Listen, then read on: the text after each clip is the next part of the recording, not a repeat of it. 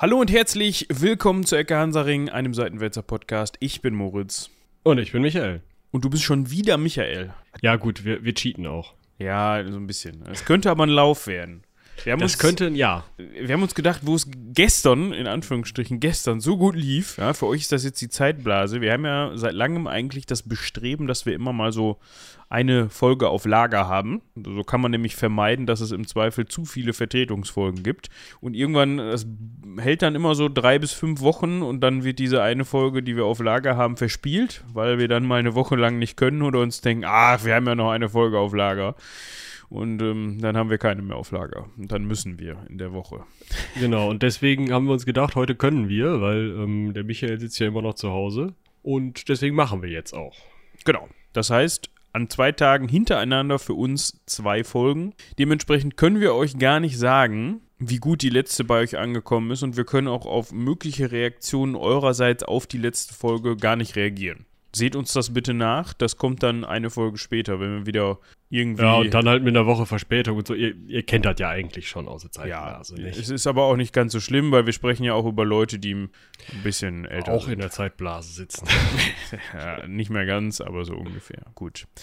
Übrigens könnt ihr froh sein, liebe Zuhörer und Zuhörerinnen, dass das hier Unterhaltung für die Ohren und nicht für die Augen ist. Oh Gott, oh Gott, was ist los? Sonst müsste ich mit einer Tüte über dem Kopf hier sitzen. Was beim Friseur, das ich war nicht so geil. Äh, nee, das ist ja, das ist ja witzlos bei mir. Also, da kann ja nicht viel passieren. Also, äh, der ja, fragt dann ne? halt. Also. Äh, ja, aber ja, nee. Also so sitze ich im Grunde eher selten vor dem Mikrofon. Auch wenn ich könnte, aber nein, die, die, die Frisur untenrum, die bleibt ein Geheimnis. Da färbe ich immer ganz, Bart, aber ganz viel. Ja, das stimmt, da könnte was passieren. Nein, ja. ich hatte gestern Abend einen äh, kleinen Unfall, also nein, Unfall ist zu viel gesagt, eine kleine Begegnung, sagen wir mal so. Ich bin ja Begegnung. Äh, eine Begegnung, ja. Ich bin ja seit kurzem, äh, was heißt seit kurzem, seit einem Jahr leidenschaftlicher Zweiradfahrer. Oh. Und im Sommer macht man das dann natürlich auch äh, dann mal so nach Feierabend gerne mal ein Stündchen, ne?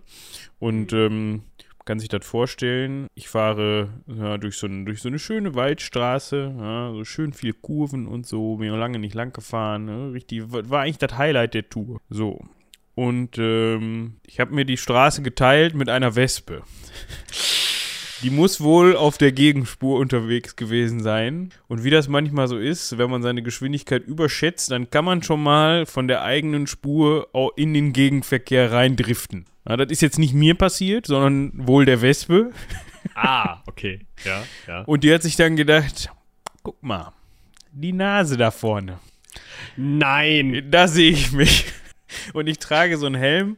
Da muss man sich, also man könnte jetzt denken, hä, wieso das doch ein Motorradhelm mit einem Visier? Nein, eben nicht. Ich habe so eine Art Crosshelm-Verschnitt. Das heißt, da ist so eine, ähm, also es sieht aus wie ein Straßenhelm, hat aber dann so eine Crossbrille drüber. Ne? Das finde ich, im Sommer einfach angenehmer. Erstens beschlägt dann durch meinen mein Atem, das Visier von innen nicht und zweitens ist das so ein bisschen luftiger, wenn es warm ist und so, kriegst du ein bisschen mehr Wind ab. Und für Autobahn ist das scheiße, aber so für Landstraße ist das super. Nur, dass die Nase dann halt nicht bedeckt ist. Und, und der gelb-schwarze Kollege so.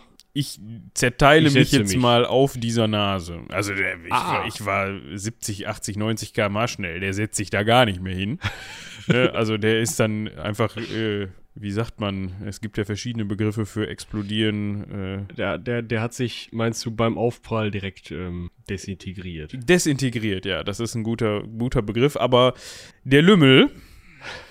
Hat einen Stachel drin. Hat noch einen Stachel drin, ne? Und ähm, er muss wohl mit dem Hinterteil zuerst aufgekommen sein, weil er hat es noch geschafft, mich in dieser Millisekunde in die Nase zu stechen. Nein! Aua. Ja. Und ähm, ich, also es tut ja auch so schon weh, wenn du irgendein Teil, wenn du selber, sagen wir mal, 80 km/h schnell bist, auf die Nase kommt. Das kennt man mit diesem Helm. Ja, auch mal so ein Steinchen oder so, das ist dann so ein bisschen unangenehm, aber da, fünf Sekunden später hast du das wieder vergessen. In dem Moment habe ich dann gedacht, hm, das tut aber ein bisschen mehr weh, als es sollte eigentlich. Ich fahre mal rechts ran, weil, also jetzt nicht, also es tat halt arschweh, wie so ein Wespenstich in die Nase halt ist, aber ich hatte halt sofort im Hinterkopf, hm, ne, allergische Reaktion. Nicht, dass ich das irgendwann schon mal gehabt hätte, aber das kann dir ja auch einfach mal aus dem blauen Dunst passieren, ne? Ja, ja, eben. Ja, Also selbst wenn Nicht, du dass das, du dann so einen Knüppel der, im Gesicht hast und dann nichts mehr siehst. ja, oder halt anfängst zu röcheln und dann auf dem Moped sitzt, das ist halt scheiße, ne? Deshalb bin ich hier erstmal rechts ran, hab mal so 10 Minuten gewartet, dumm, die dumm, die dumm, die dumm, Nase ein bisschen mit Spucke abgerieben, das soll ja helfen. Und als es dann nicht im Mund kribbelte und mir die Atemwege nicht zugehen gingen, bin ich da mal weitergefahren. Der Fahrtwind war dann auch ganz gut, so kühlend.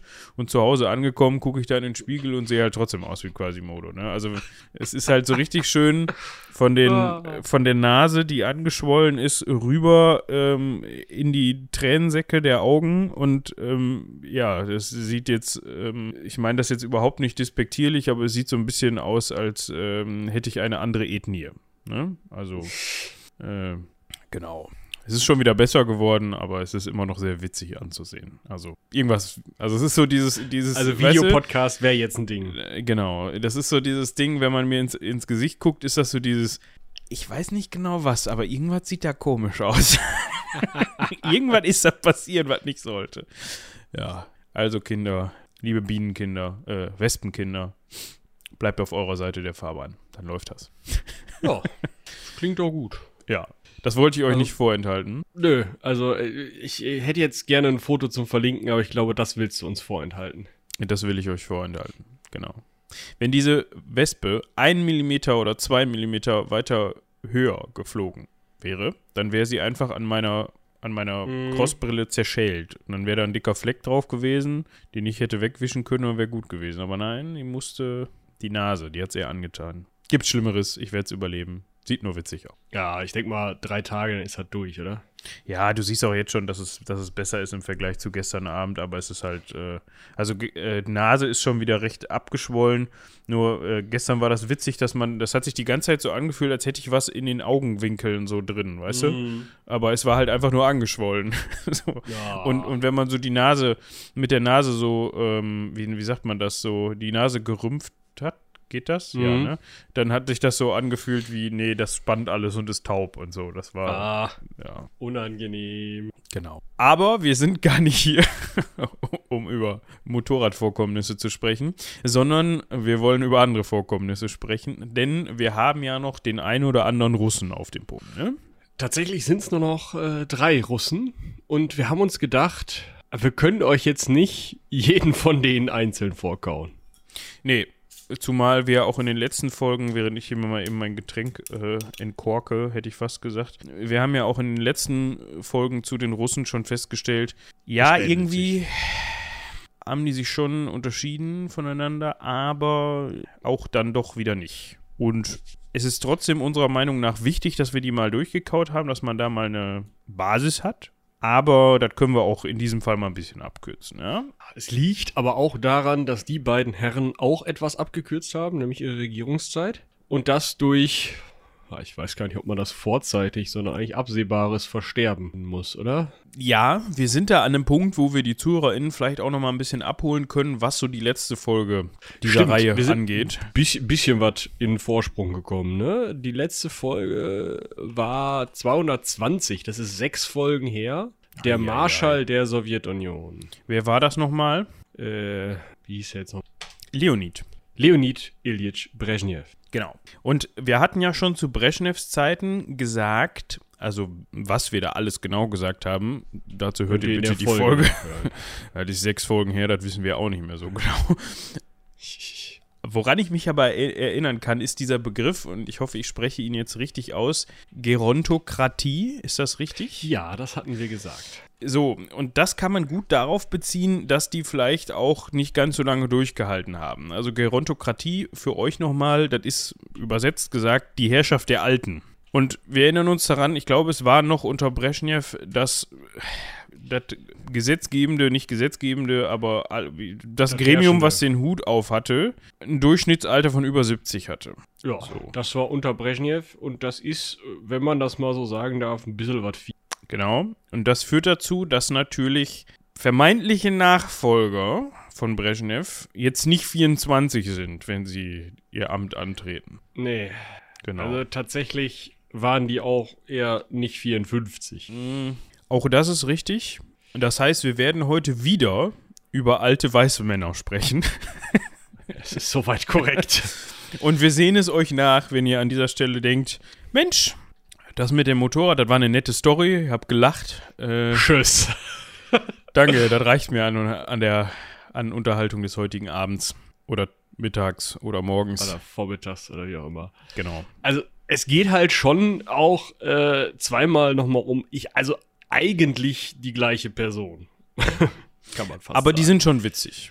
Ja, die sind schon lustig. Also, Also vielleicht gönnt sagen, ihr uns aber noch mal so zehn Minuten zum Reinkommen und dann Ja. äh, könnt ihr immer noch entscheiden, ob ihr ausmacht oder nicht.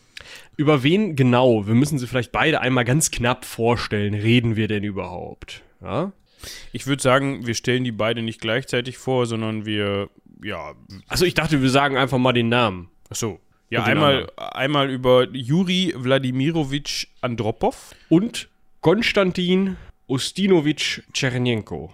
Ja, genau. Tschernenko, Tschernenko, weiß nicht, Tschernenko. Bevor, das wir, waren, bevor wir aber zu diesen beiden Personen gehen, müssen wir uns noch bedanken.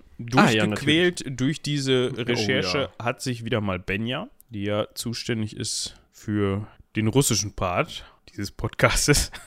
Es hört sich jetzt so an, als ob sie irgendwie russische Wurzeln hätte, Russisch spricht oder so. Ich glaube, das ist nicht der Fall. Aber ich glaube, die hat einfach eine kürzere Streichholz gezogen, tatsächlich. das, das kann sein. Vielen Dank an Benja für die Hilfe bei der Recherche. Genau. Weiter geht's mit dem guten Juri, beziehungsweise wir beginnen mit dem guten Juri. Es hat ja noch gar nicht angefangen. Also ich rede hier von Juri Wladimirovich Andropov und ich glaube, wir bleiben bei Juri Andropov. Ja, Genau, den Wladimirovich, den, den findet er vielleicht wichtig, aber ich nicht so. Ähm, vielleicht einmal kurz, warum reden wir über die beiden? Das sind beides auch ähm, Generalsekretäre des Zentralkomitees der Kommunistischen Partei der Sowjetunion und ähm, Vorsitzende, Chefs, was auch immer, leitende Mitglieder des Politbüros, wo äh, Andropov sogar auch noch ähm, Ja, nominell wie Brezhnev Staatsvorsitzender war. Also Staatsgeneralsekretär äh, des, der Sowjetunion oder irgendwas. ja.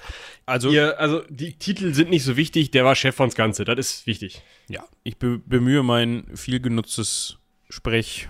Die hatten den Hut auf. Nicht gleichzeitig, genau. aber nachher. Genau, nacheinander. Und es ist interessant, dass sie es in der Reihenfolge hatten, finde ich. Ähm, ich hätte es andersrum erwartet, tatsächlich. Ich meine, das ist mit den Todesdaten nicht vereinbar, aber gut. Wäre schwierig geworden.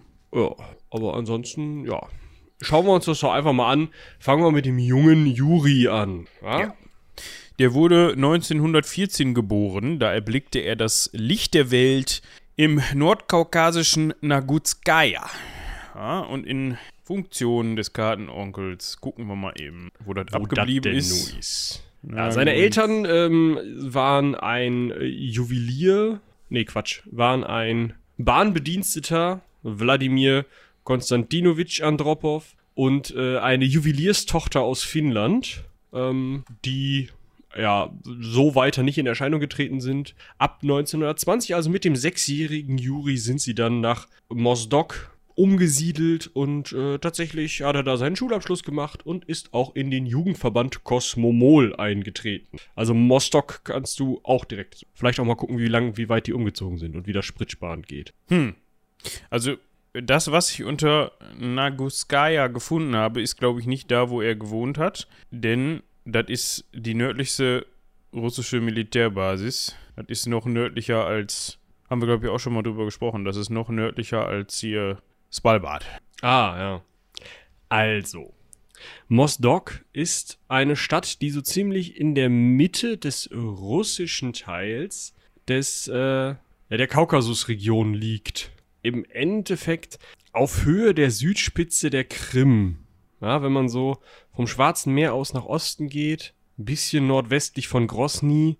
Ähm, ich suche gerade nach denen. Das ist ein eigener Bezirk, eigener Oblast.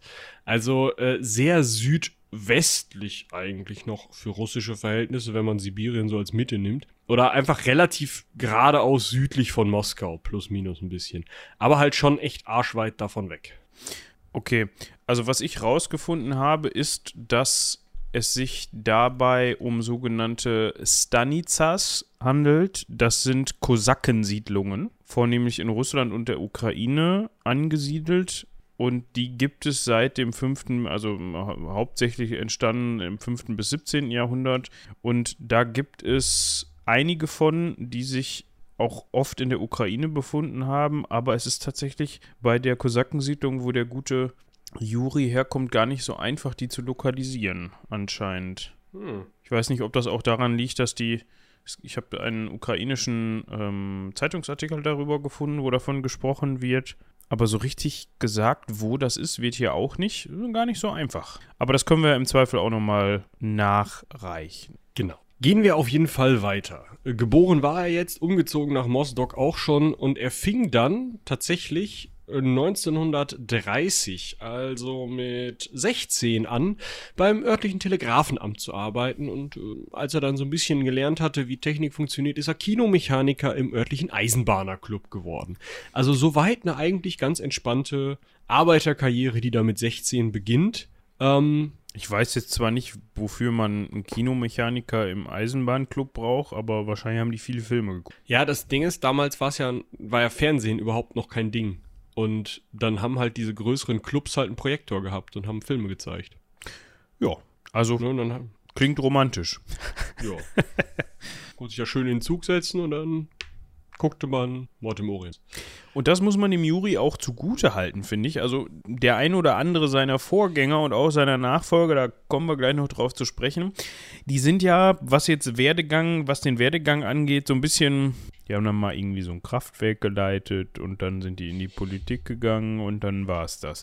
Aber ich finde, der Juri, der hat schon echt Erfahrung gesammelt in verschiedensten Bereichen. Der war nämlich zum Beispiel ab 1932 dann Matrose in der Binnenschifffahrt.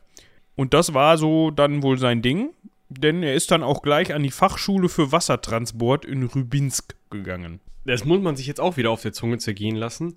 Rybinsk, ja, liegt an der Wolga. Und wenn wir das mal eben äh, nachschauen, das ist an, also nördlich von Moskau an der Wolga am See, dessen Name mir jetzt hier nur auf Kyrillisch gezeigt wird. Deswegen muss ich noch ein bisschen weitersuchen. Wie heißt dieser bekackte See denn jetzt? Das ist wirklich ein Nachteil von Google Maps, finde ich. Ich meine, man könnte natürlich auch einfach sich vorbereiten und das vorher nachgucken, aber dann macht das nur halb so viel Spaß, weil wir wollen Ja, das ja mit euch viel. zusammen machen. Das ist der Rybinsker Stausee. Hätte ich auch drauf kommen können. Ja, gut. Oder auch nicht. Ja, also da auf jeden Fall ist er hin. Und wenn wir jetzt mal ähm, eben die Route eingeben, auch gerne zu Fuß, mit äh, nach äh, Mossdock.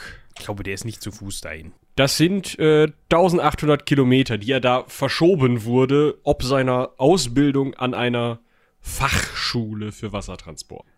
Ich muss ganz ehrlich sagen, ich habe gerade überlegt, ob es sowas heutzutage auch noch gibt, weil das so alles so kleine, ver, ver, nicht verklauselte, aber so kleine, hutzlige Sachen sind. Weißt du, die Fachschule für Wassertransport, ja sicher.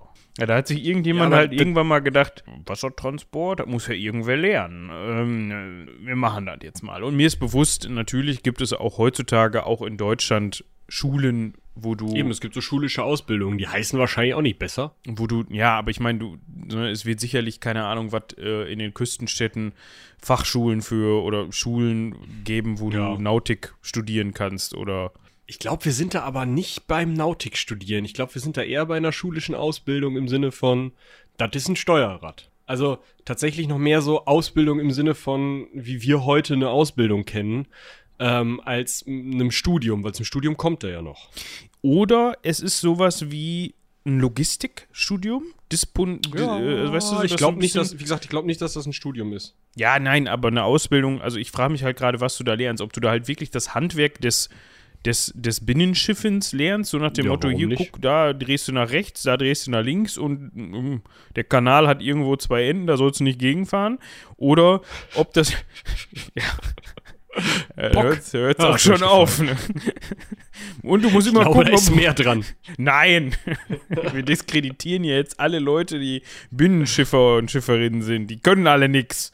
Ja, wär, ich- glaube, ich, ich postuliere, dass ein überdurchschnittlicher Anteil, also wenn man den Bevölkerungsanteil äh, sich anschaut und den Anteil der BinnenschifferInnen unter unseren äh, ZuhörerInnen, dann ist, da würde ich darauf wetten, der Anteil der BinnenschifferInnen unter unseren ZuhörerInnen wesentlich größer als der Anteil der BinnenschifferInnen an der Gesamtbevölkerung, weil die Leute nix machen. ich weiß, worauf du hinaus willst.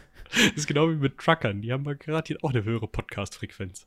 Also du meinst, als Binnenschifferin kann man sehr gut auf, in seiner Steuerkanzel sitzen und Ecke Hansaring hören. Ich glaube schon. Also ich Jo. sehe da häufiger welche, die auch mit den Füßen auf dem Steuerrad ähm, Fernsehen gucken. Ja, dementsprechend klärt uns doch mal auf, Was ihr so arbeitet. liebe BinnenschifferInnen, wie das so ist.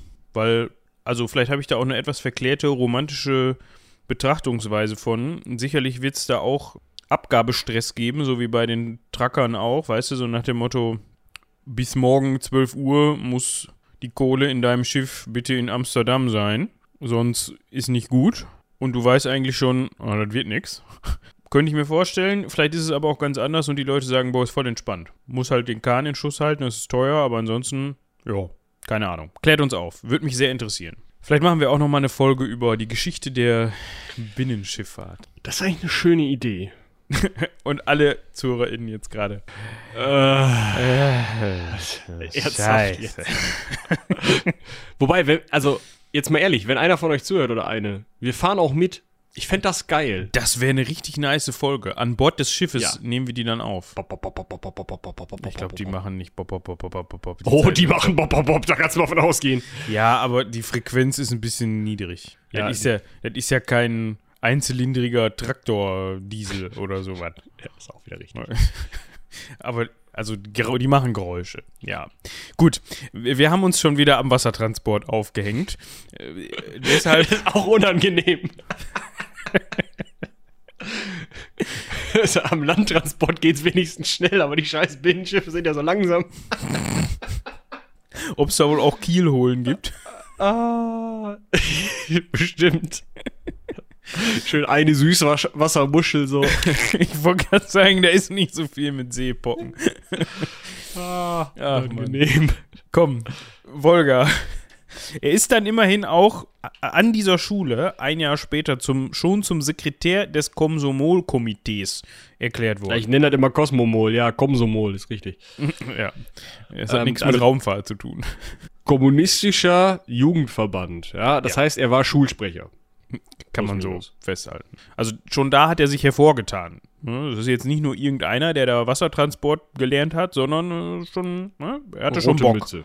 Genau. Hat er seine Ausbildung auch abgeschlossen, hat das geschafft, ja, und ist dann Jugendleiter in einer äh, Ribinsker Schiffswerft geworden. 1936, da war der Mann 22, da wurde er Jugendleiter. Und äh, gleichzeitig hat er ähm, im Stadtkomitee des Jugendverbandes äh, noch, äh, hat sich da reinwählen lassen. Also er war so richtig, ja, also so richtig Arsch durch die Institutionen halt in diesem Jugendverband, ne? Also die Weichen waren gestellt für ihn, meinst du? Ja. Oder er hat sie selber gestellt oder war Er dabei, hat, sie also er hat sich zumindest, also die ersten, ersten paar Schritte hat er gemacht, um sich da in diesem Jugendverband ordentlich, ne, irgendwie. Ich schau grad, er ist dann, auch merkwürdig, ist dann ja 1938 erster äh, Sekretär des Jaroslawer Gebietskomitees des Kommunistischen Jugendverbandes geworden. Und wenn ich das gerade sehe, vielleicht, warte mal, ich muss mal eben schauen. Wenn man das einfach so nachschaut, liegt Jaroslav zwischen äh, Lviv und äh, Przemysl und Tarnow oder Krakau, ja, zwischen Lviv und Krakau, also zwischen Ukraine und äh, auf polnischem Gebiet. Ähm, ich glaube nicht, dass er dort Gebietssekretär des Jugendverbandes geworden ist, aber kann natürlich sein. Ich meine, der ist ja sowieso schon rumgekommen. Ähm, ah, Jaroslawl. Ah, da habe ich ein L vergessen. Ja, es ist wichtig. Ja, okay, Jaroslawl ist einfach die, der Oblast nord, nordöstlich von Moskau. Und da äh, liegt Rybinsk auch drin und von dort aus ist er dann, also von Rybinsk ist er dann die nächstgrößere Stadt nach Jaroslawl, die Wolga hinab sozusagen, ähm, ist er dann zum Jugendsekretär Chef Bumstigen. Ob er da wohl auch mit dem Schiff hingefahren ist? Wahrscheinlich. Ich muss dazu noch mal eben was sagen. Ne? Also ich kenne jetzt das Amt des Jugendleiters nicht. Er ist ja dann da 36 äh, in der Schiffswerft Jugendleiter mit 22 geworden. Aber die grundsätzliche Idee finde ich gar nicht schlecht. Dass du sagst, okay, du hast jetzt ein Wirtschaftsunternehmen, das darf natürlich jetzt nicht in heutiger Zeit oder in der heutigen Struktur irgendwie einem aufdoktriniert werden, dass du jetzt sagst, das muss jetzt sein. Aber die Idee finde ich grundsätzlich nicht schlecht, wenn man sagt, komm, man hat jetzt da irgendwie einen Geschäftsführer sitzen oder eine Geschäftsführerin, die wahrscheinlich ja aufgrund des Umstandes Geschäftsführer oder Geschäftsführerin zu sein, auch ein bisschen älter ist. Es gibt natürlich Ausnahmen, aber normalerweise dauert das ja so ein bisschen, bis du die Karriereleiter an die Stelle hochkletterst. Ähm, Brauchst, normalerweise ne, zählt ja auch ein bisschen Erfahrung mit rein, bis du Geschäftsführer oder Geschäftsführerin bist. So, und dann finde ich es eigentlich clever, da jemanden zu haben, der vielleicht mit Absicht noch nicht so die Erfahrung hat und mit Absicht jünger ist, um nochmal eine andere Perspektive reinzubringen und zu sagen, okay, Eigentlich schon, ja. der Jugendleiter beziehungsweise dann irgendwie der Junior-Geschäftsführer, das erinnert dann immer gleich an äh, Sohn von, vom Geschäftsführer, das meine ich damit nicht, aber jemand, der mit Absicht frischen Wind reinbringt. Kluge wär's, ja. Ja, wenn das das war, dann ist es gar nicht so doof. Könnte man sich mal merken, falls man mal irgendwie 55 und Geschäftsführer ist. Weil jetzt, falls man mal einen Vorstand nachbesetzt. Zum Beispiel. Gut. Ja, Um das Ganze hier mal ein bisschen voranzutreiben. genau. Der Mann ist ja irgendwann auch nicht mehr jung. Ja? Er ist dann tatsächlich äh, noch vor dem Zweiten Weltkrieg. Ja, das muss man sich auch. Ne? Also das Ganze war ja, we also diese ganzen ähm, äh, Schritte waren ja während der Zwischenkriegszeit. Ja? Da war ja gerade erst so ein bisschen, oder was heißt gerade erst, aber in den 30er Jahren hatte sich Stalin halt, ähm, war sich noch am, am Orientieren. Ja? Ähm, er ist dann nach kurzer Kandidatenzeit tatsächlich ähm, der, also man konnte Kandidat zum Beitritt der damals noch kommunistischen Partei der All-Union, also der ähm, Sowjetunion, ähm, äh, sein. Und er ist dann erst 39, nachdem er zwei Jahre lang Kandidat dazu war, Mitglied dieser Partei zu werden, Parteimitglied geworden.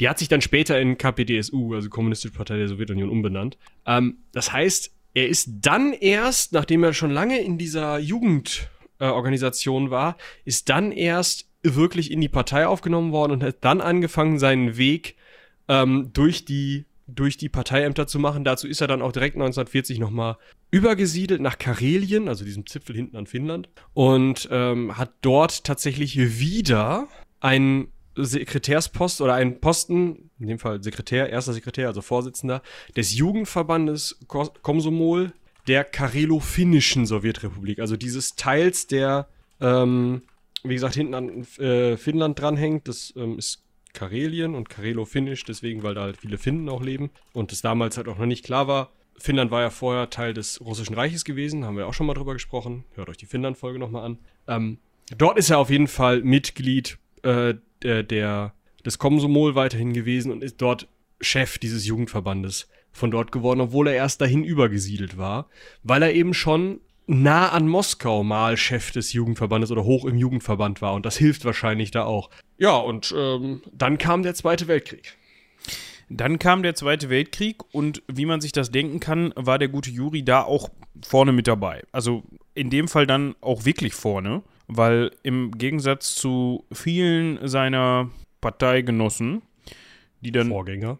Und Vorgänger, die dann eher verwaltungstechnische Aufgaben hatten, zwar irgendwie auch am Zweiten Weltkrieg beteiligt waren, aber um ehrlich zu sein, so eine Front eher aus großer Entfernung gesehen haben. Ja, bis, auf, bis auf Brezhnev, ne? Der war ja Panzerkommissar. Ja, stimmt, da hast du recht.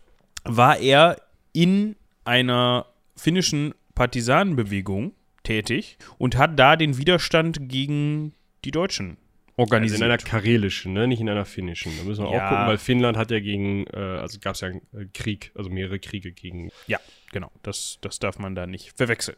Aber trotzdem ist das schon mal was anderes, als irgendwo auf seinem Sessel zu sitzen. Der wird auch sicher mal, sicherlich mal im Sessel gesessen haben und da was organisiert haben, aber ähm, es ist ja doch schon, schon mal ein bisschen was anderes, ne? Ähm, dann hat er noch, auch wohl ab den späten 1940er Jahren, ähm, an der Moskauer Parteihochschule des Zentralkomitees studiert. Vorher war er schon so ein bisschen als Fernstudent unterwegs gewesen, dann ist er aber eben, ähm, ja, an diese Parteihochschule in Moskau gekommen, was natürlich auch hilft. Äh, dort hat er ein Diplom erworben, aber erst Ende der 1960er Jahre. Das heißt, er hat da mal entspannt 20 Jahre studiert und dann sein Diplom bekommen, als er Chef des KGB war. Ich weiß jetzt nicht, ob der alle Scheine gemacht hat. Herr Professor. Ich könnte mir vorstellen, dass er da im Zweifel mal angerufen hat und gesagt hat, ich habe mir jetzt gerade aufgefallen, ich bin ja immer noch bei euch eingeschrieben, ne? Ja. Können also, wir das mal zu einem glücklichen Ende bringen?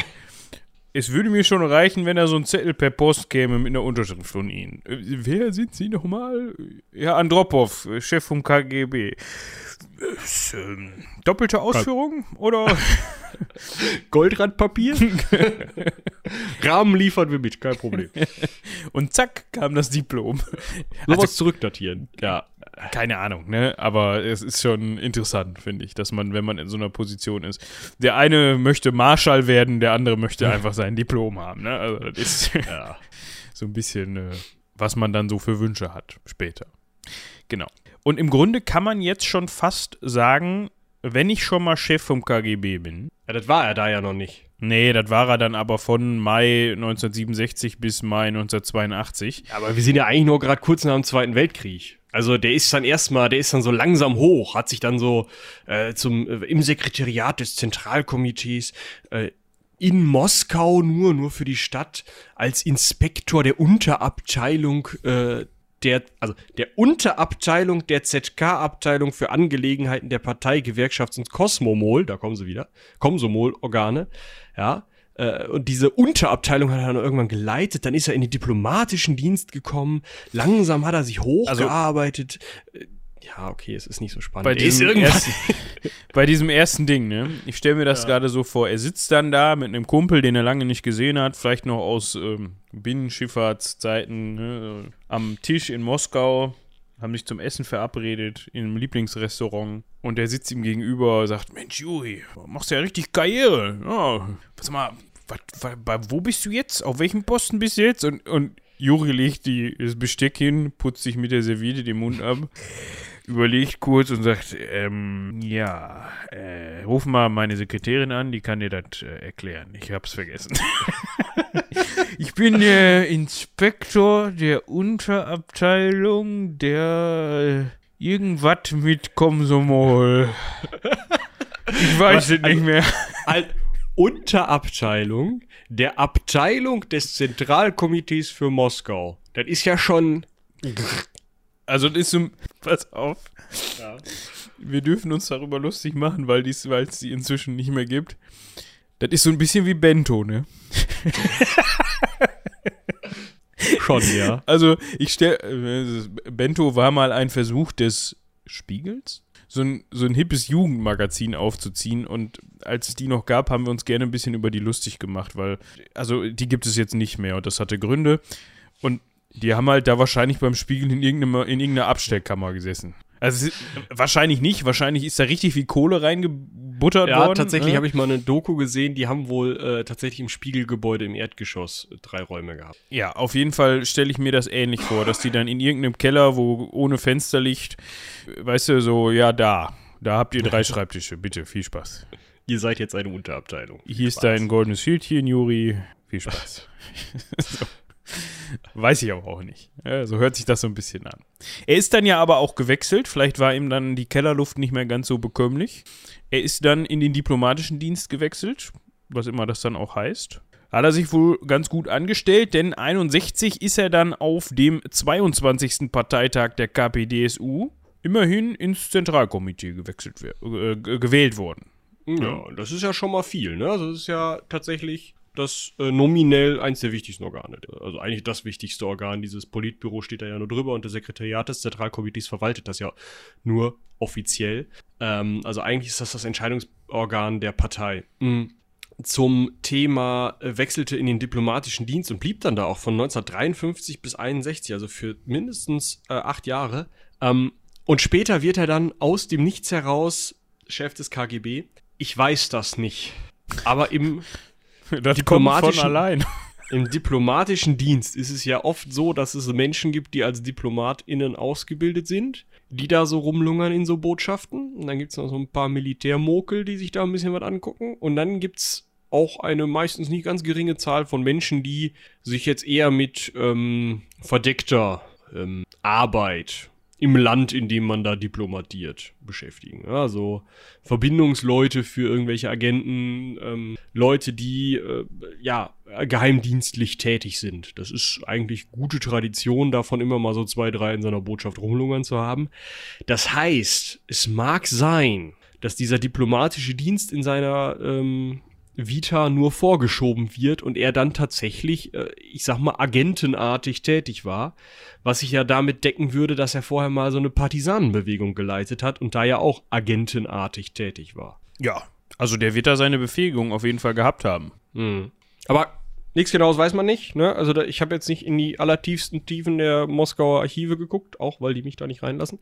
Momentan Ähm, ist schwierig. Ja, war auch vorher schwierig. KGB-Archive sind ganz heißes Eisen. Finden die alles nicht witzig. Kommst Aber wahrscheinlich eher in diese Vatikanarchive rein. Äh, äh, wahrscheinlich schon. Ich kann äh, mal, es ist vielleicht ganz interessant, ich kann mal eine ähm, Hörsaal-Folge verlinken. Ähm, hier unter der Folge, die ich sehr informativ äh, fand. Ähm, äh, Ich kann in der Zwischenzeit noch mal eben kurz erklären, was, äh, was du damit meinst. Wir haben ja seit ein paar Folgen jetzt ein neues System, was Shownotes und Verlinkungen angeht und so weiter. Ah. Ihr findet nämlich unter jeder Folge jetzt einen Link. Das heißt, wenn ihr auf Seitenwälzer geht, ich weiß nicht, ob das unter jedem Podcast-Grabber der Fall ist, ja, da gibt es nämlich teilweise Unterschiede. Falls ihr das finden wollt, geht auf jeden Fall auf Seitenwälzer, sucht euch da die entsprechende Folge, beziehungsweise irgendeine Folge, darunter gibt es einen Link und der führt euch zu einem Sammelverzeichnis aller Shownotes und Quellen. Ja, und der Vorteil für uns ist einfach, die kann Michi da während der Folge schon reinhauen und dann vergessen wir die nicht. Und ihr findet die immer an zentraler Stelle wieder. Das heißt, selbst wenn ihr die nicht unter der Folge findet, beziehungsweise keinen Bock habt, immer den Umweg zu gehen, könnt ihr euch diese Seite natürlich auch einfach bookmarken und dann im Zweifel da auch nochmal nachgucken, falls ihr was, falls euch was interessiert oder ihr was für später euch merken wollt. Genau, später nachlesen wollt. So, Genau. bitte. Ja, ich äh, suche gerade noch, aber es ist, äh, es geht um die ähm, russische Gesellschaft nach äh, dem äh, Zusammenbruch der Sowjetunion und das ist ein Historiker, der tatsächlich erklären möchte, dass dieses sowjetische Denken und die sowjetische ähm, Strukturen zu großen Teilen gar nicht abgeschafft wurden. Also dass äh, Boris Jelzin, der erste frei gewählte Präsident der äh, Russlands und äh, auch nur einer von drei, die je gewählt wurden, äh, dass der tatsächlich sowohl den KGB unter anderem nahm, als auch die Armeestrukturen des kommunistischen, ähm, also der Sowjetunion, so behalten hat. Und dadurch es eben so sei, dass ähm, ja heute noch eben der KGB oder halt heute FSB durchaus sehr viel Einfluss habe und ist durchaus eine, ja, also ich finde die These ganz, ganz, ähm, ganz sinnvoll oder für mich hat sie viel, ähm, ja, viel Wahres, sag ich mal, oder viel, viel Einleuchtendes, weil einfach, ähm, man kann sich das ja anschauen, Putin ist ja tatsächlich ehemaliger ähm, KGBler beziehungsweise dann auch FSBler. Und auch viele andere in seinem Umfeld kommen eben aus Armee oder ähm, Geheimdienst und auch diese Oligarchen, die da immer wieder besprochen werden, sind auch oft eben aus diesen Armee- oder Geheimdienstkreisen. Also man sieht, die Leute sind nicht einfach verschwunden, sondern die sind tatsächlich weiterhin in Machtpositionen. Und jetzt suche ich diese dämliche Folge und du kannst schon mal weiterreden darüber, wie unser Juri denn äh, KGB, KGB, KGB-Chef. Ja, also im Grunde genau kann ich dir das auch nicht sagen. Das wird er uns auch nicht mehr erzählen. Ne? Also da müsste man natürlich jetzt Komisch. genau hin. müsste man jetzt natürlich schauen, aber da wird sicherlich viel hinter verschlossenen Türen stattgefunden haben. Ob das alles so glatt gelaufen ist im Sinne von, ja, er hat mal irgendwo gesagt, ich möchte das werden und dann haben die gesagt, ja gut, komm, hier, mach mal. Oder ob man da andere Methoden anwenden musste, keine Ahnung. Ne? Also sicherlich kann man sich vorstellen, dass da auch hier und da das ein oder andere Ränkespiel gelaufen ist, um sich in eine entsprechende Position zu bringen, beziehungsweise das auch von etwas längerer Hand her schon vorbereitet war.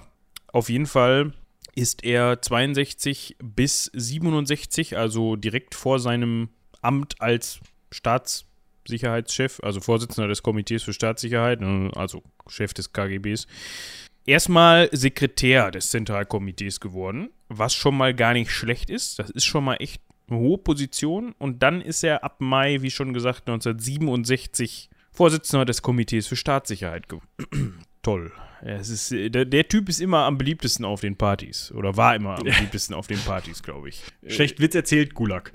Ja, also ich glaube, selbst unter Parteigenossen und äh, mit anderen Mitgliedern des Zentralkomitees und so, ja, wurde einem jetzt nicht unbedingt alles erzählt, glaube ich. Und ich weiß auch nicht, ob man immer auf jede Party eingeladen worden ist. Ich meine, man war immer da in irgendeiner Form, aber gerade sagen. Also, mitbekommen hat man die Witze.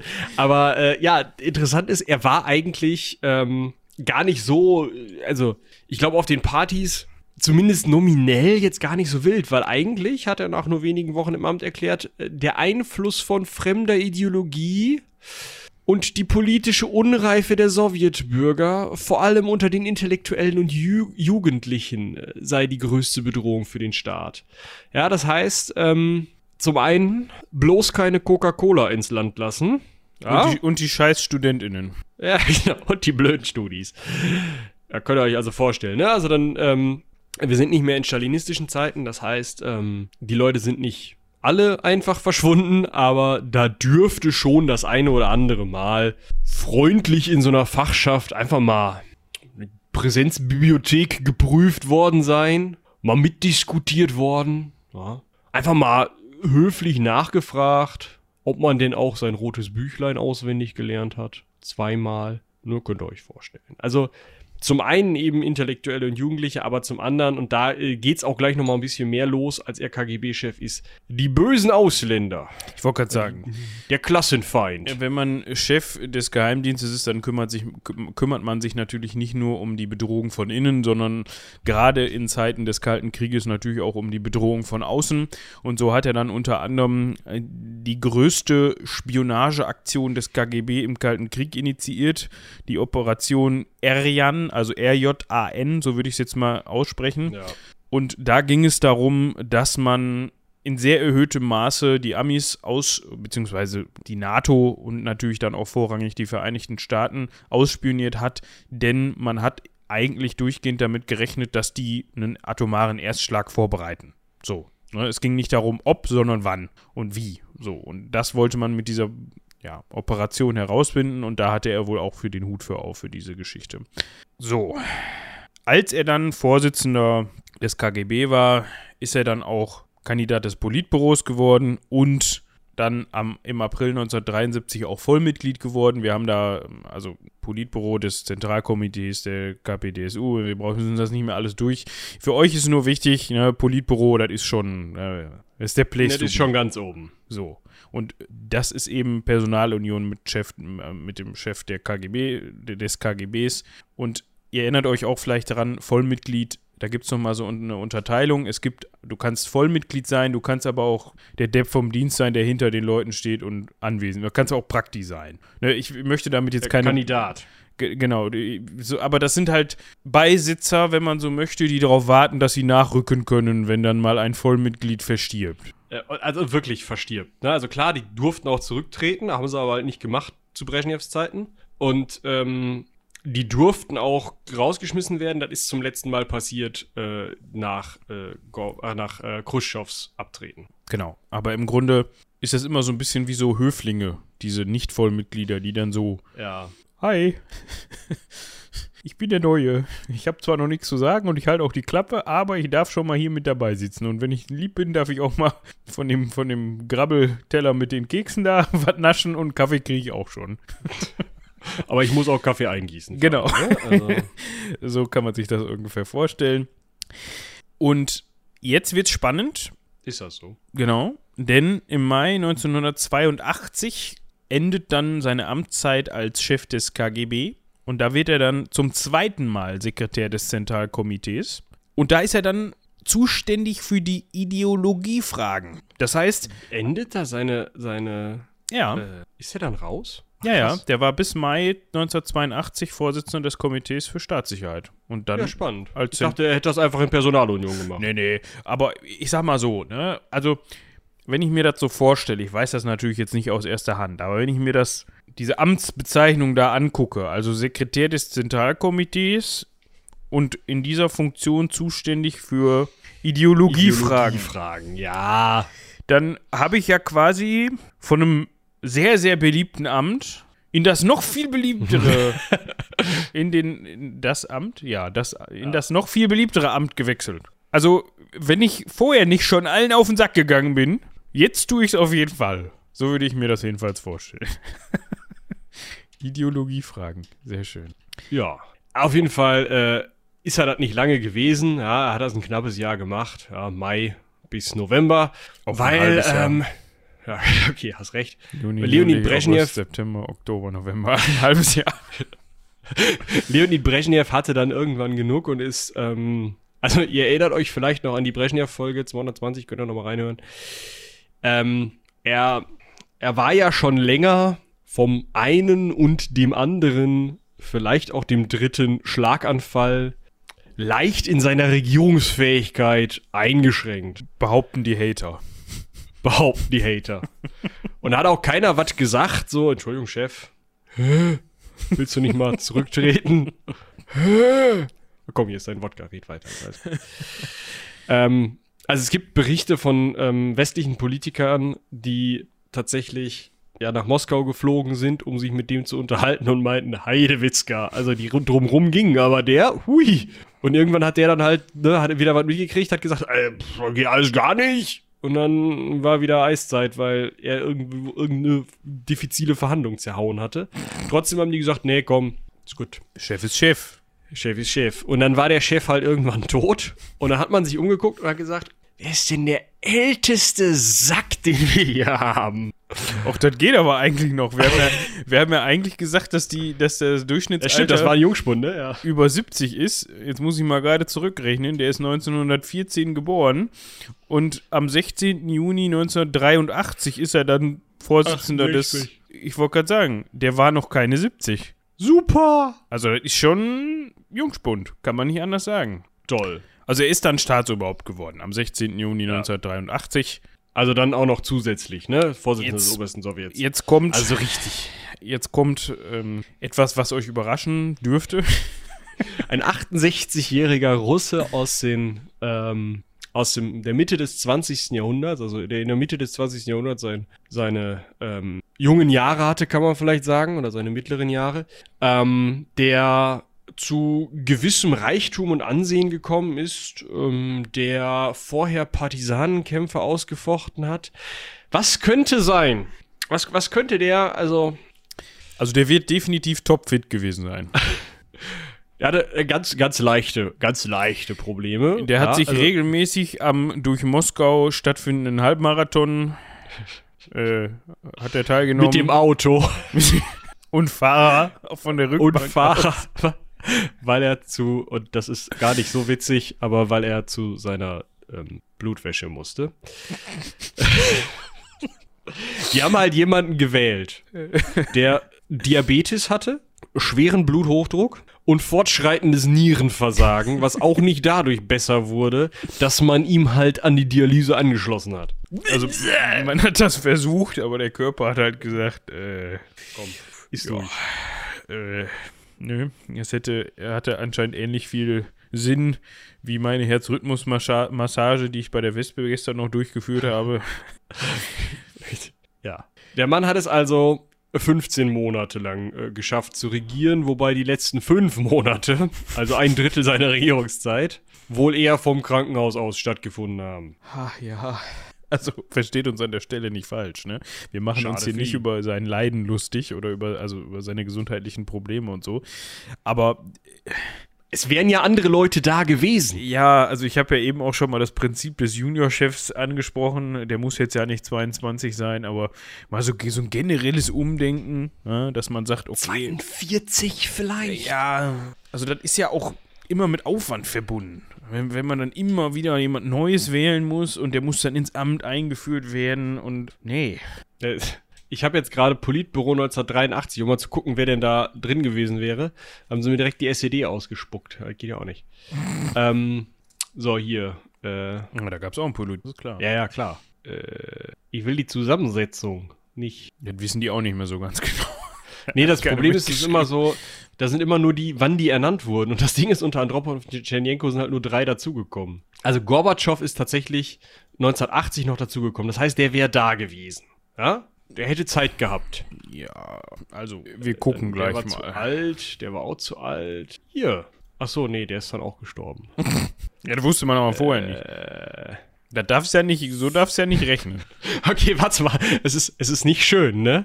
Aber 1973 ähm, ist jemand reingekommen, Gormiko, 1988 verstorben. Andropov, 73 reingekommen, 84 verstorben.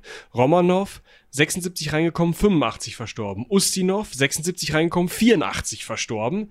Tschernjenko, sie- 78 reingekommen, 85 verstorben. Tichonov, 78 reingekommen, 85 verstorben. Es wäre nur Gorbatschow da gewesen. Alle anderen wären tot gewesen. Bis, also, ist doch nicht, also. Die waren alle so alt da. Die hatten keinen Juniorchef außer Gorbi.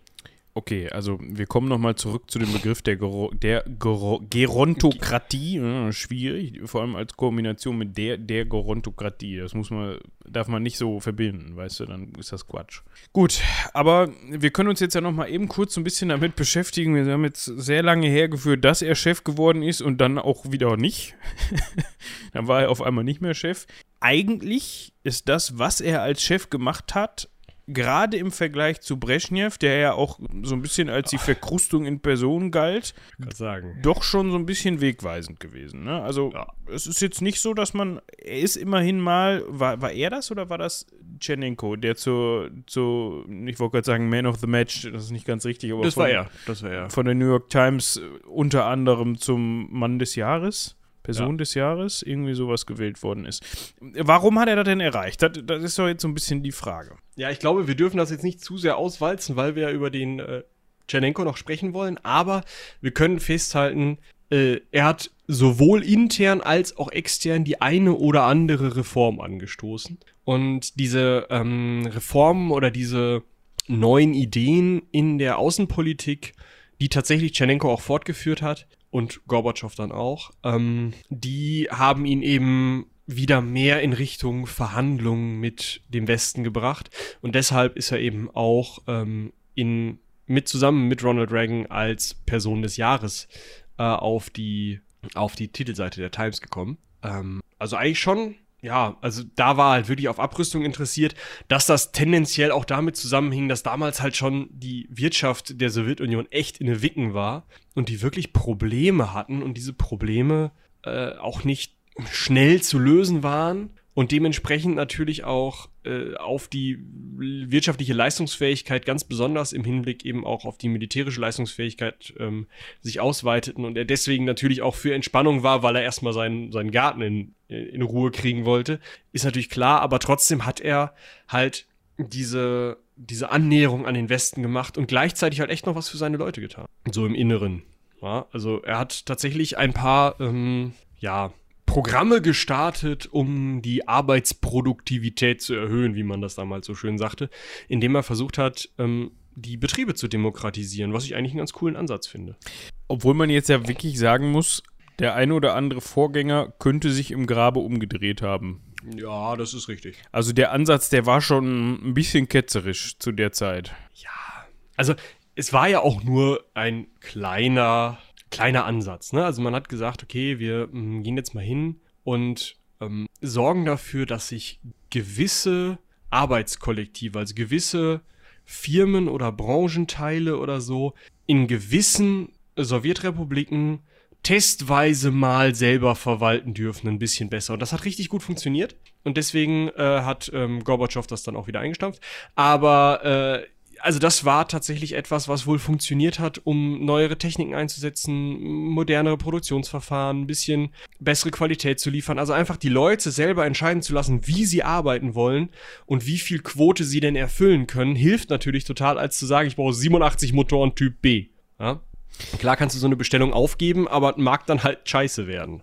Ja, Was ich an der Stelle sehr interessant finde, ist, dass man ja eigentlich jetzt nicht ganz ein Jahrhundert lang, zwei Drittel, drei Viertel, wie auch immer, sich überlegt hat, das ist am besten, wenn wir da einen Plan für machen und wenn wir uns genau überlegen, was wir da brauchen und wie das zu funktionieren hat. Ne? Und dass jede Fabrik so und so viele Motoren braucht und es kein, auf keinen Fall hinkommen kann, dass eine mehr braucht oder eine weniger braucht. Weil wir haben den Plan. Und dass die das selber bestimmen und regulieren, so wie das da im Westen gemacht wird, das kommt überhaupt nicht in die Tüte. Ne? Also, das ist der Teufel. Die wir haben überhaupt keine Ahnung. Und jetzt geht man hin und sagt, also ich stelle das jetzt nicht grundsätzlich in Frage hier, aber ich habe da mal so eine Idee. Ja. hab ich mir heute Nacht überlegt. Ist was ganz Neues. Ich lasse die mal so ein bisschen selber da. Also es ist ein Experiment jetzt. Ne? Ich lasse die da mal so ein bisschen selber wirtschaften und nach deren eigenen Bedarf und Anspruch Dinge planen. Was haltet ihr davon? Hat es noch nie gegeben. da muss doch kurz Stille gewesen sein bei diesem Vorschlag. So nach dem Motto. diese ganzen alten Leute so, Jetzt ist er komplett durchgedreht. Scheiße, hätten wir mal einen älteren genommen. Genau. ja, also So, im Grunde also- ist man ja, ist man ja von der Planwirtschaft zurückgerudert, nicht komplett zurückgerudert, aber in einem Experiment sich, hat, er, hat man sich ein Stück weit der Marktwirtschaft. Ja, so ein bisschen wie im chinesischen Modell, ne? Also, Ja. was er halt versucht hat, ist einfach zum einen eben hier die Wirtschaft ein bisschen auf Vordermann zu bringen, zum anderen die Außenpolitik ein bisschen auf Vordermann zu bringen. Tatsächlich hat er sich auch für die Einsetzung, äh, fürs Einsetzen moderner Computertechnik äh, stark gemacht. Aber das Wichtigste ist, äh, er hat durch personelle Veränderungen, also wirklich dadurch, dass er irgendwelche Bürokraten-Betonköpfe, irgendwelche Apparatschicks abgesägt hat und neue eingesetzt hat, also etwas jüngere, ähm, und äh, stärkere ähm, Strafen für Korruption eingeführt hat.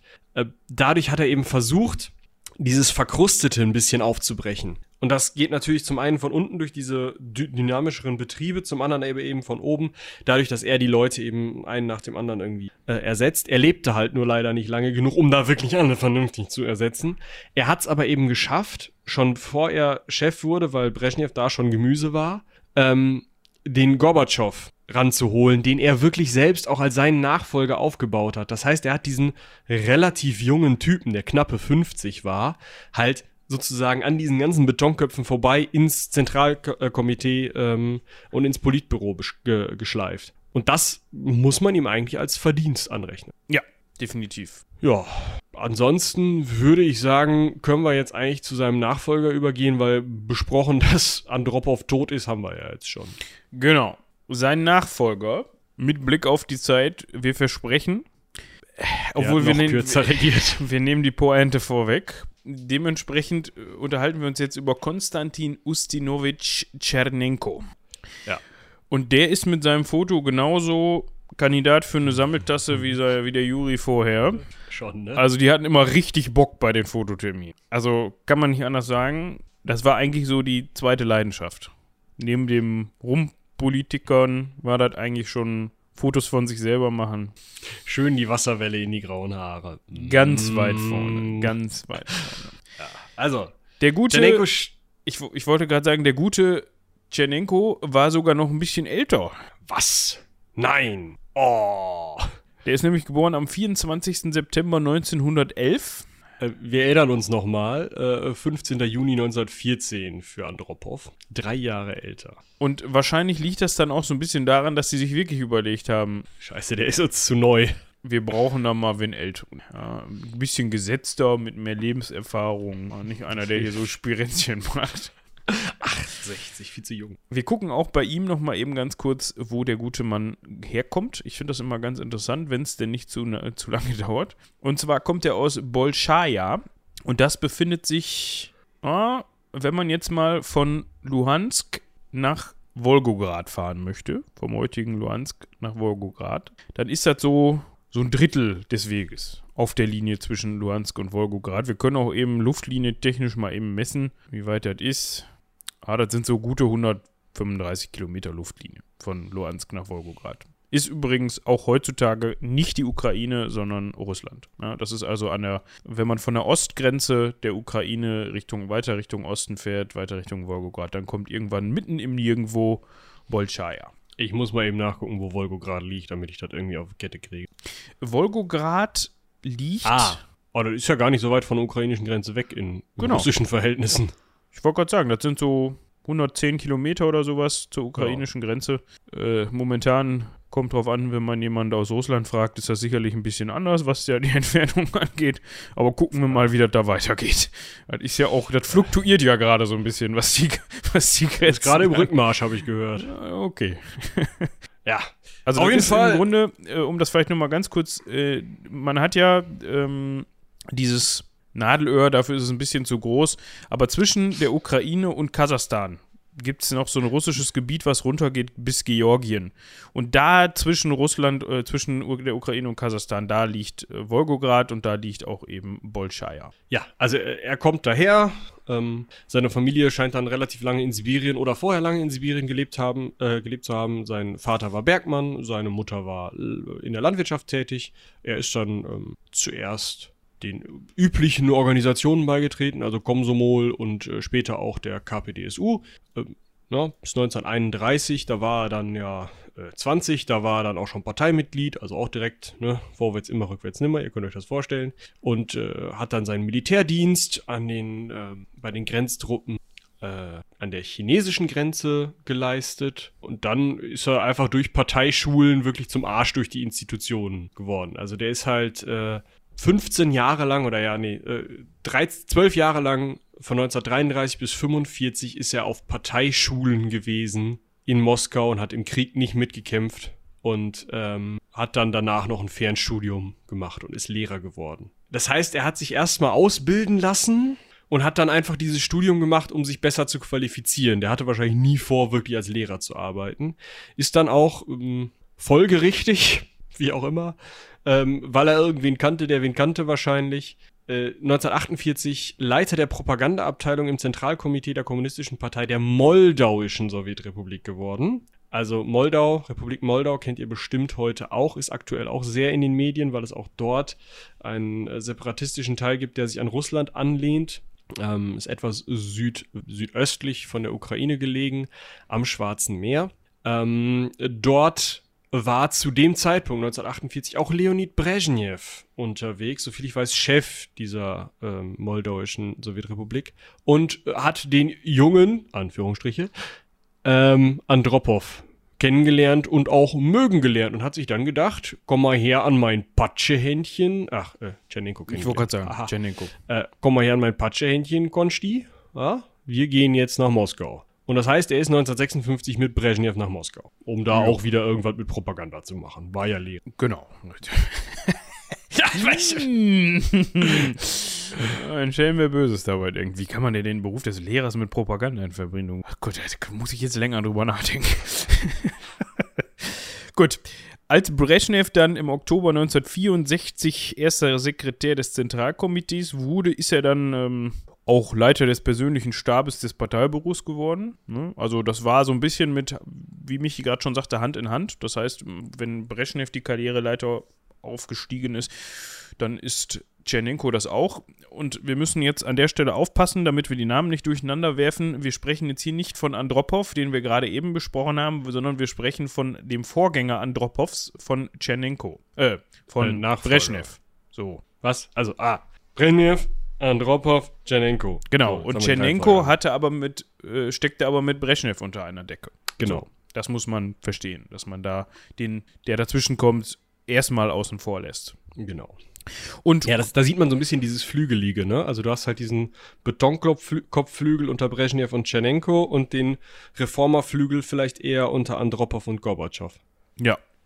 Auf jeden Fall durchläuft auch Tschernenko dann diverse Stationen, ne, ist dann ab 71 auch Mitglied des Zentralkomitees, war dann von 76 bis 84 auch Sekretär des Zentralkomitees, ist dann ab 78 auch, so wie sich das gehört, Vollmitglied des Politbüros geworden. Das haben wir eben auch schon mal gehört. Das war, wie eben schon gesagt, höchstes politisches Gremium der UdSSR. Und ab 84 dann Generalsekretär der KPDSU und dementsprechend auch der Mann mit der Mütze. Genau. Und das äh, ist er geworden, weil man dachte, Scheiße, der andere, oh, der war so ein, so ein Reformer, das wollen wir nicht. Wir wollen wieder so eine Betonmütze zurück. Hinterher tauscht hier noch irgendein so Reformer Leute im Zentralkomitee aus und das geht ja mal gar nicht. Hier ist ein 50-Jähriger im Raum. Ich riech das. Das riecht nicht nach altem Mann. Es war allerdings gute Tradition, dass man sich nur für die Kandidaten entschieden hat, schon ein leichtes gesundheitliches Problemchen hat. Also da wurde vorher, äh, das ist wie bei den Fußballern heutzutage, die machen ja immer den Medizincheck, bevor die, ja, also wenn die sich geeinigt haben mit dem Verein, ne, dann kommt man zum Medizincheck, da wird man einmal durchgeprüft, ob man denn auch fit ist und ob man das denn auch alles hinkriegt. Da war das andersrum, da hat man auch den Medizincheck durchgeführt, da musste aber schon was auf der Liste stehen. Wenn man da fit war, war man außen vor, offensichtlich. Zonk. Und der gute Konstantin, also Tschernenko, der hat wohl auch schon immer dem Genuss von Glimmstängeln, also Zigaretten und Zigarren, wie auch immer, was von beiden er jetzt bevorzugt hat, weiß ich nicht, zugesprochen und hat dann über die Zeit so ein kleines Lungenleiden entwickelt. Ein sogenanntes Lungenemphysem. Ja, eine entzündliche Veränderung des Lungengewebes, bei dem die Lungenbläschen sich aufblähen und dann man nicht mehr vernünftig ausatmet. Ja. Eine Überblähung der Jung äh, äh, Lunge mit erhöhtem Luftgehalt. Das heißt, er war zum Zeitpunkt seines Antrittes als Staatsoberhaupt schon schwer krank. Äh, schwerkrank im Sinne von auch unheilbar krank. Ja. Also man wusste, wie lange der jetzt macht, wissen wir nicht. Ich meine, gut, der ist auch schon was älter, also der stirbt im Zweifel eh bald, aber Lange auch in dem Sinne nicht. nicht so lange, wie er vielleicht noch könnte. Und das Jetzt- Witzige daran ist, dass er schon zur Krankheitszeit von Brezhnev Führungsaufgaben übernommen hat. Ja, also der hat natürlich, ne, er war ja immer Schoßhündchen von Brezhnev gewesen, hat natürlich dann für Brezhnev dann einfach weitergemacht, als Brezhnev krank war.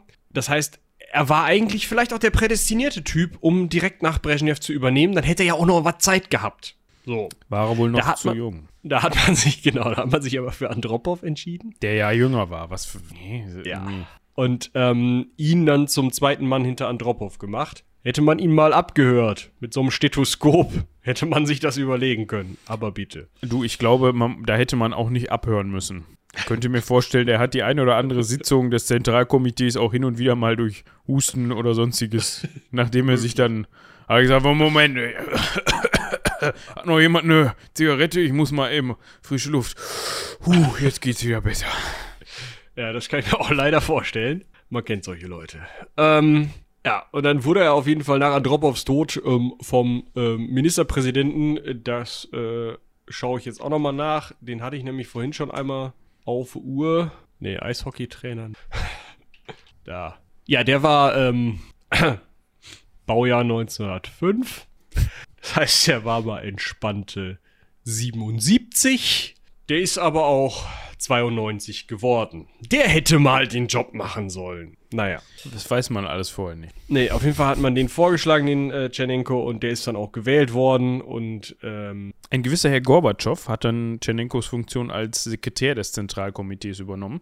Also auch da, ihr hört's raus, Gorbatschow sollte eigentlich allen ein Begriff sein. Wenn nicht, dann verweisen wir nicht auf die nächste Folge, aber auf die letzte Folge, erstmal letzte Folge zu den, zu den russischen Staatsoberhäuptern, weil der darf ja eigentlich nicht fehlen. Und der wurde da schon dann in die entsprechende Position gebracht, um möglicherweise mal nachzufolgen. Wir können ja aber mal eben drüber sprechen, was denn jetzt unter Tschernenko alles so passiert ist, weil das ist ja eigentlich das Interessante. Weniger sein Lungenleiden, sondern was ist da überhaupt passiert, als er kurz mal den Hut auf hatte, versehentlich. Im Grunde ist das geprägt von einem nicht ganz so optimalen Verhältnis zwischen Ost und West. Wir hatten ja auch in den vorangegangenen Folgen schon mal gehört, dass es da mal besser lief.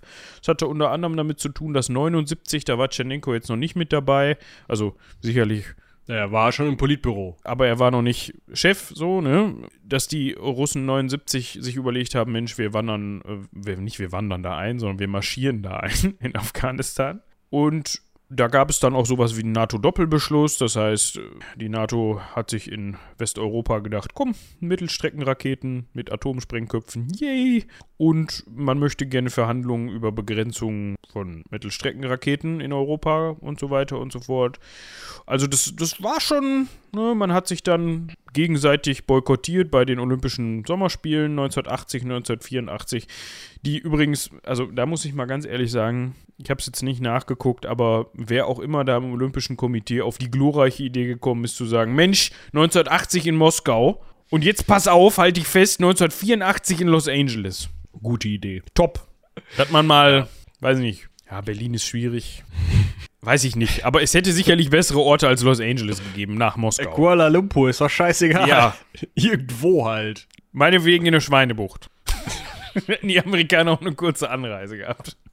Weiß ich nicht.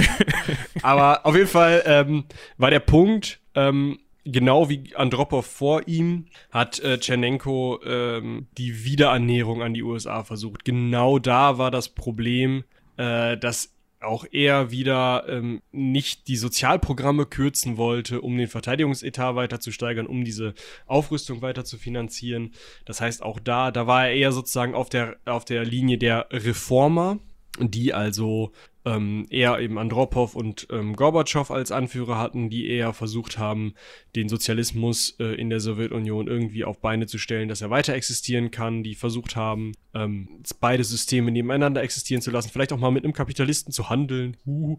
Ähm, Und auf der anderen Seite schwankte er aber eben immer zwischen diesen Reformern und den ihn ja auch an die Macht bringenden ähm, Dogmatikern, die halt auf so einer Betonkov-Brezhnev-Linie versucht haben, alles so zu lassen, wie es immer war, weil es immer so war. Und außerdem. Ja, diese Leute, die nach Brezhnev keinen neuen wählen wollten, weil der ist doch noch gut, der ist doch nur tot.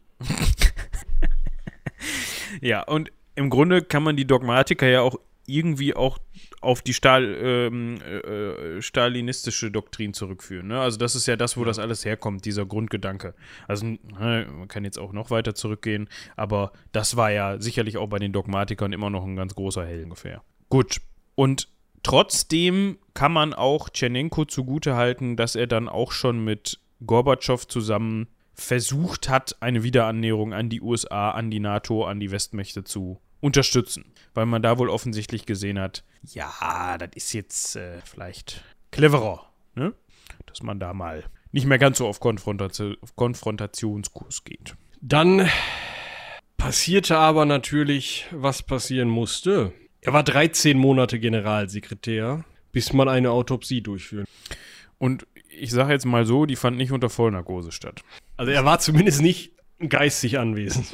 Körperlich ja, er hatte keine Schmerzen. Ja. Während dieser Autopsie. Durch die Autopsie sind wir uns übrigens nicht mehr sicher, dass das Lungenemphysem schließlich das tödliche Dings. Ja, so eine Leberzirrhose, die ist ja auch. Äh, Und auch eine chronische Hepatitis ist beides, also Leberversagen, schön. Tu mich immer schwer, damit solche medizinischen Begriffe zu googeln, weil ja super. Der schießt hier auch direkt Dankeschön, weil äh, tut es nicht, ähm, weil äh, Wikipedia, das ist ja so eine erste Anlaufstelle für sowas, ist sich da ja auch nicht zu schade. Einfach ein mal schönes Foto, ein schönes Foto von so einer geöffneten Leber mit so einer Hand da drin, weißt du? Hier, guck mal, klick. Sehr ist schön. kaputt. Ich, ich guck mir das jetzt auch an. Ah, mh, wir oh. verlinken euch das nicht. Wenn ihr lecker, wissen lecker. wollt, wie eine Leberzirrhose aussieht, dann googelt das gefälligst selbst. ja.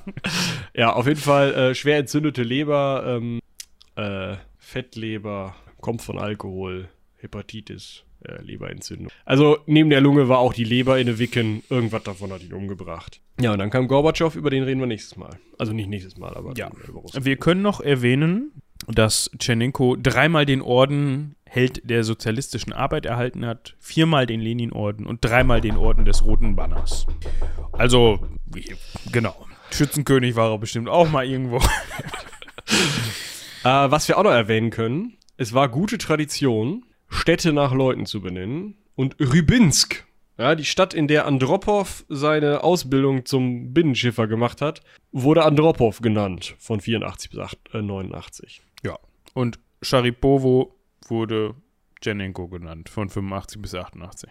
Schön. Das ist, äh, also ich frage mich dann, ob das bei so einer Ernennung, weißt du, 85 bis 88, da hatte er jetzt nicht mehr viel von, ob man dann sich schon überlegt hat, ja, drei Jahre, es muss reichen. Oder ist dann jemand wieder hingegangen, hat gesagt, nee, komm, mach mal wieder weg hier. Tausch mal wieder aus. hingegangen sein. Da wird jemand hingegangen sein und gesagt haben, mach mal wieder weg. Das also, also, du meinst, das Straßenschild hatten die schon vielleicht noch irgendwo im Keller. Mhm.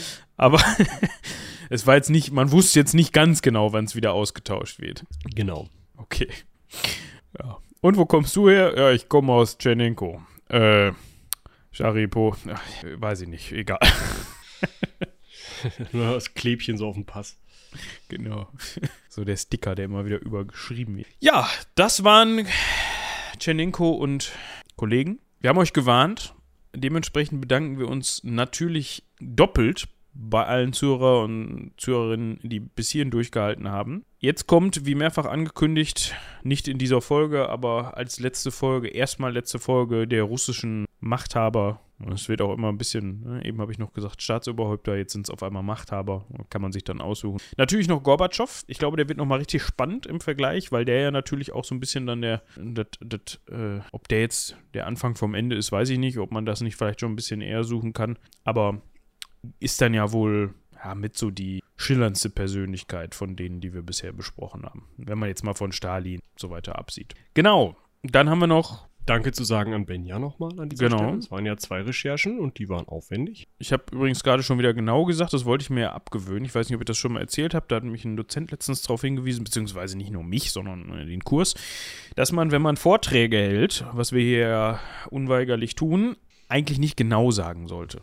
Ja? Jemand, der zuhört, Michi hätte jetzt gerade genau sagen können, um mich zu bestätigen. Aber wenn man genau sagt, ja, das macht man oft so, um irgendwie äh, so eine Redepause zu füllen oder um irgendwie Zeit zu schinden oder um sich neu zu sortieren, das ist halt so ein klassisches Füllwort, dann stimmt Wie man sich halt ja oder selber ähm, zu. Ja, so, Ja. Genau, das habe ich jetzt gesagt, äh, war richtig gut, was ich gesagt habe.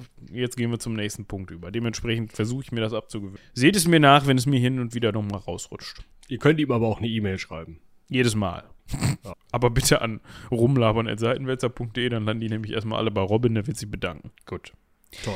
Dann haben wir noch die üblichen Geschichten auf der Pfanne, das übliche Cross-Selling, das heißt gerne ins Heldenpicknick reinschauen. Da müsste dann jetzt ja auch schon die zweite 19.. Folge von rauskommen. Ja. Ja, die ist dann schon draußen, wenn diese Folge rauskommt, ne? Nee, warte mal. 15. Ja doch, die ist dann draußen. Hast du recht. Ja. Also ihr, wär, ihr könnt die dann jetzt schon hören. Ich habe sie jetzt zum jetzigen Zeitpunkt noch nicht gehört. Aber die wird sicherlich. Ich war ja bei der Aufnahme dabei. Ne? Also Eben. so verhunzen können die Damen und Herren das gar nicht, die da am Schnitt und der Vertonung beteiligt sind. Nein. Auch dazu gerne Feedback dalassen. Das hat ja so ein, ein bisschen neuen Dreh bekommen. Das heißt, da möchten wir natürlich gerne von euch hören, wie ihr das findet. Und ansonsten, ähm, ja, wir verweisen nochmal auf das Hörspiel ohne Worte, Without Words. Das findet ihr auch im Seitenwälzer-Feed, beziehungsweise auch auf seitenwälzer.de. Also ein Hörspiel, ein Kurzhörspiel ohne Worte. Auch das empfehlen wir und freuen uns über Feedback. Genau, genau. da war es schon wieder. Aber du, dir war es erlaubt, das zu sagen. Eben. Weil du dich auf mich bezogen. Ja, und ansonsten sind wir so ein bisschen ermattet gerade von diesen ganzen hohen Herrschaften im Alter. Ja, wir mutieren auch so langsam zu alten weißen Männern.